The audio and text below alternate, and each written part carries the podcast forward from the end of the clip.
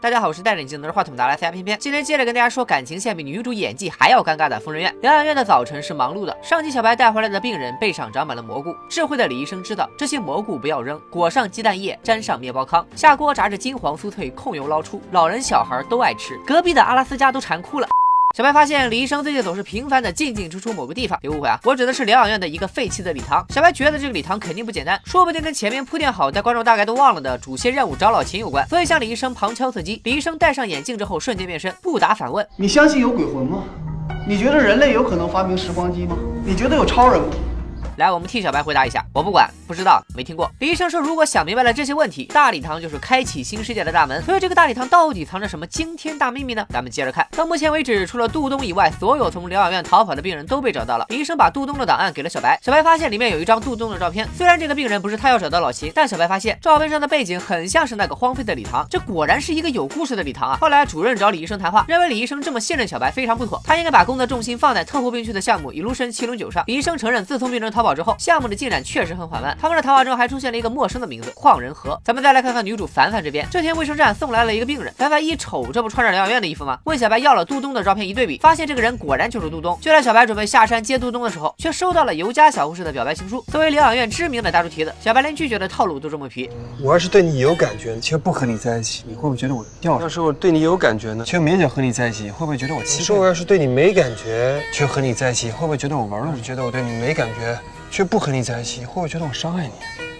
可能很多人捋了很多遍都没看懂，提示一下，重点在“勉强”两个字。有感觉在一起，为啥还勉强呢？那肯定还是没感觉呗。这天，凡凡穿着超短裙，骑着单车来到卫生站，结果发现杜东没有在病床上。问同事才知道，刚刚有自称杜东亲戚的黑衣人接走了他。凡凡着急追了出去，手机落在了卫生站，刚好看见了杜东被带上车。大概是八点档电视剧看多了，凡凡既不报警，也不记车牌号，选择了徒手追凶。这个故事告诉我们，手机是生命之源，没了手机什么都干不了。这一跟就跟到了一个叫做拓斯集团的地方。凡凡跟着一群人混进了会议室，会议的内容大概是一个叫邝总的人在给一个。叫尤总的人介绍自己研发的新药物，凡凡还发现这个尤总旁边的秘书就是自己的学妹。被人从会议室轰出来之后，凡凡第一时间找到小白同步了剧情。小白也为了升华一下男女主的感情，一股脑把自己的秘密全部交底了。原来小白所在的神秘组织叫做呃呃啊，这个单词其实是导演的英文名，他自己瞎编的。组织的总部在冰岛，工作嘛主要就是在全世界范围内寻找超能力者，为他们提供优待的环境，让他们更好的发挥自己的超能力。小白之所以加入组织，是因为自己真的有通感能力。来疗养院的目的也是为了找到拥有超能力的老秦。小白还怀疑疗养院在有意窝藏。病人前有老秦，后有杜东，在普通病区根本找不到他们的资料，场面一度超出了凡凡智商所能理解的范畴，所以导演决定强行插入感情戏救场。大家还记得上集里出现了作家铁蹄阿童木吗？之前为了找灵感跑到青木山，这次干脆直接住进了疗养院。小白回去之后看到杜东被送进了疗养院的礼堂，所以推测出拓斯集团肯定跟疗养院有着某种不正当的 P Y 交易。那边的凡凡从学弟那里了解到，之前在会议室碰到的学妹是在尤氏药厂工作，那个尤总就是尤家小护士的亲爹游戏机。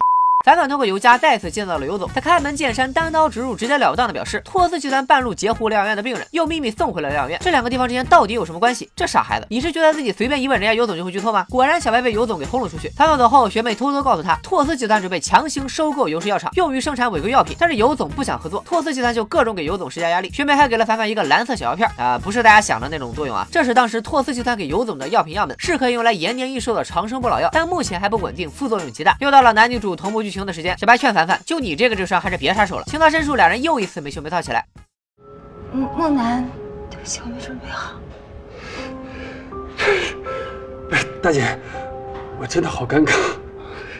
呵呵，你以为观众们就不尴尬吗？小白走后，凡凡接到电话，得知实验的小白鼠吃完蓝色药片之后直接嗝屁了。这种药哪还敢给人吃啊？凡凡拿着药片样本再次找到尤总，他开门见山、单刀直入、直截了当的表示，希望尤总能和自己一样，浑身充满正能量，坚决与恶势力做斗争。然后再次被尤总给轰了出去。此时，拓斯集团的邝总从隔壁走了出来，质问尤总刚才那女的是谁。看来邝总不仅听到了两人的对话，还很有可能对尤总和凡凡下黑手。果不其然，几天后疗养院就来了一位新病人，不是别人，正是精神失常的尤总。难道连凡凡也遇害了吗？怎么可能？凡凡毕竟是女主好吗？小白给凡。凡打电话告诉他，尤总其实是装疯，就是为了躲避拓斯集团的压迫和收购。小白还给了尤总一盒药，晚上吃黑片不瞌睡，白天吃白片睡得香。吃完药以后就会在很长一段时间失了智，看上去就像是真疯一样。药效过了就能恢复意识。另一边，邝总召集特务病区的医生们开会，看来主任和李医生之前谈到的邝仁和就是这个邝总。参会的除了主任和李医生以外，还有前面出现过的赵院长以及第一次露面的周院长。邝总自曝托斯集团资助疗养院已经五年了，并且会继续支持疗养院在人体科学领域的研究，尤其是由周院长主导开发的 Illusion 七零九项目，而陈医生研发的蓝色药。药片 ND Blue 也已经投入生产。可以说，治疗精神病人只是疗养院的幌子，他们真正的目的是为了和托斯集团一起做人体实验。而疗养院参与这个实验项目的医生，就是之前提到过的契约医生。另一边，凡凡叫小白通感一下游总，说不定还能得到一些新线索。挂完电话以后，凡凡就骑着自行车准备回家了。但他不管走哪条路都能看到黑车，这才明白自己被盯上了。这可不是普通的黑车，而是给自己送便当的外卖餐车啊！估计上一集智商爆发用尽了所有力气，这一集的凡凡笨得感天动地。遇到危险之后，凡凡居然专挑人迹罕至也没有见过摄像头、黑不溜秋的小路走。前一集里动不动就说要报警的凡凡，这次居然也没有打幺幺零，没有告诉家人，而是一个劲儿的给小白打电话。但此时小白正在给尤总通感，一个电话都没接到。第二天在打给凡凡的时候，发现接电话的是凡凡的爸爸。刚才说了啊，凡凡毕竟是女主，当然不会哎。